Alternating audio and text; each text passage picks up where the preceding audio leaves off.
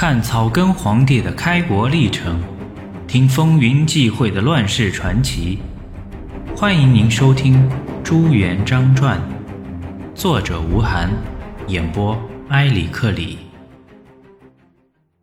第四章：南略定胜，攻克吉庆，行圣地。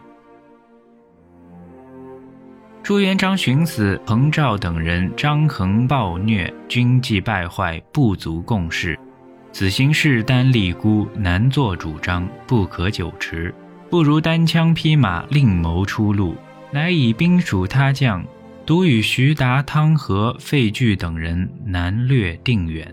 先使巧计招降了张家堡驴牌寨的三千民兵。然后以此为基础，向东突袭元将老张，收降其民兵男女七万口，又挑选得两万精壮之士，浩浩荡荡，赤之必野而银刚，从此有了自己的军事资本，并开始与天下英雄一较高低。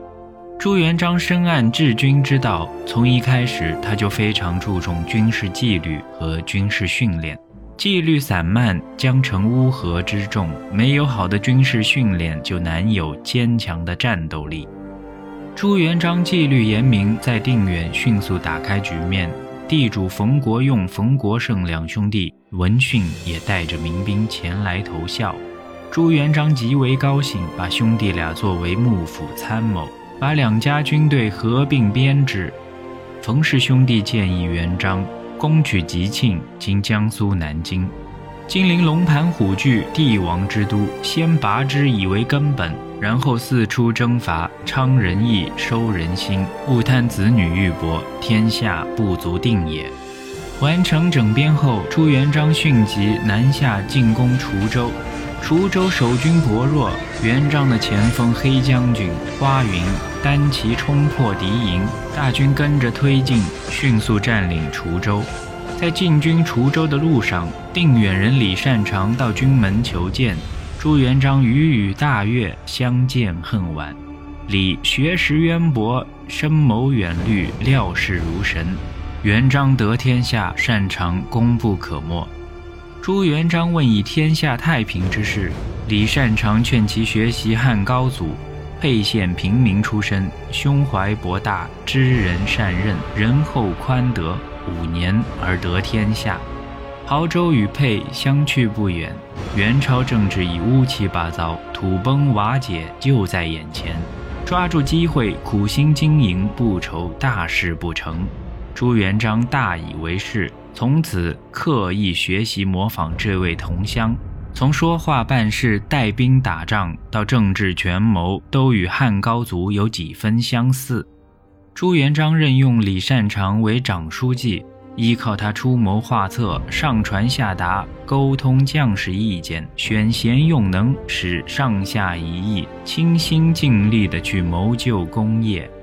滁州即下，朱元璋军威大振，声名远播。久已失散的亲人纷纷打听，前来投奔。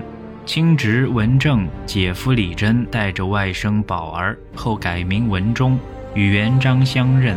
此时才知二哥三哥均已故去，一大家子的人就剩下这点血脉，悲欢离合，一时俱如再生，千衣素兮已难当。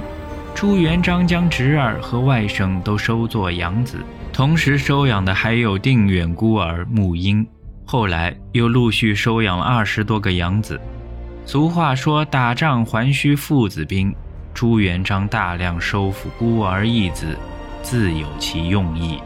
军事险要之地，常以义子为心腹，协同将官固守，并行牵制监视在外将官之力。有时难免与守卫发生矛盾，朱元璋不得不亲自出面调和。如至正十八年，吴大海李文忠占领延州后，两人意见不合，元璋亲自批示帐前都指挥使司首领郭彦仁，说和二人。保指挥我之亲男，吴大海我之心腹。前者曾闻二人不和，且指挥使我亲身也。胡愿判即我心腹也，身包其心，心得其安。心若有定，身自然而定。你必于我难处叮咛说之，将胡愿盼以真心待之，节制以守之，使我之所顾亦成。只此。为了严防将士离心叛德，使其忠心耿耿，不惧二心，朱元璋还经常以将士家眷留作人质。朱元璋统兵攻吉庆时，马夫人和朱家属均留河州。朱元璋在攻取吉庆后，定下规矩：与我取成子的总兵官妻子俱要在京著作，不许搬取出外。将官正妻留于京城居住。听于外处娶妾，诸路将官自然不得轻举妄动，只好死心塌地的效忠领袖。此外，朱元璋严令武官不得与读书人过从甚密，所刻城池令将官守之，勿令儒者在左右议论古今，只设一例管办文书，有差失，罪独作吏。凡是元朝官吏和儒生，都要由朝廷选用，逃者处死，严禁将官善用。听众朋友，现在您收听的是《朱元璋传》，作者吴晗，演播埃里克里。本集已播讲完毕，欲知后事如何，欢迎订阅收听。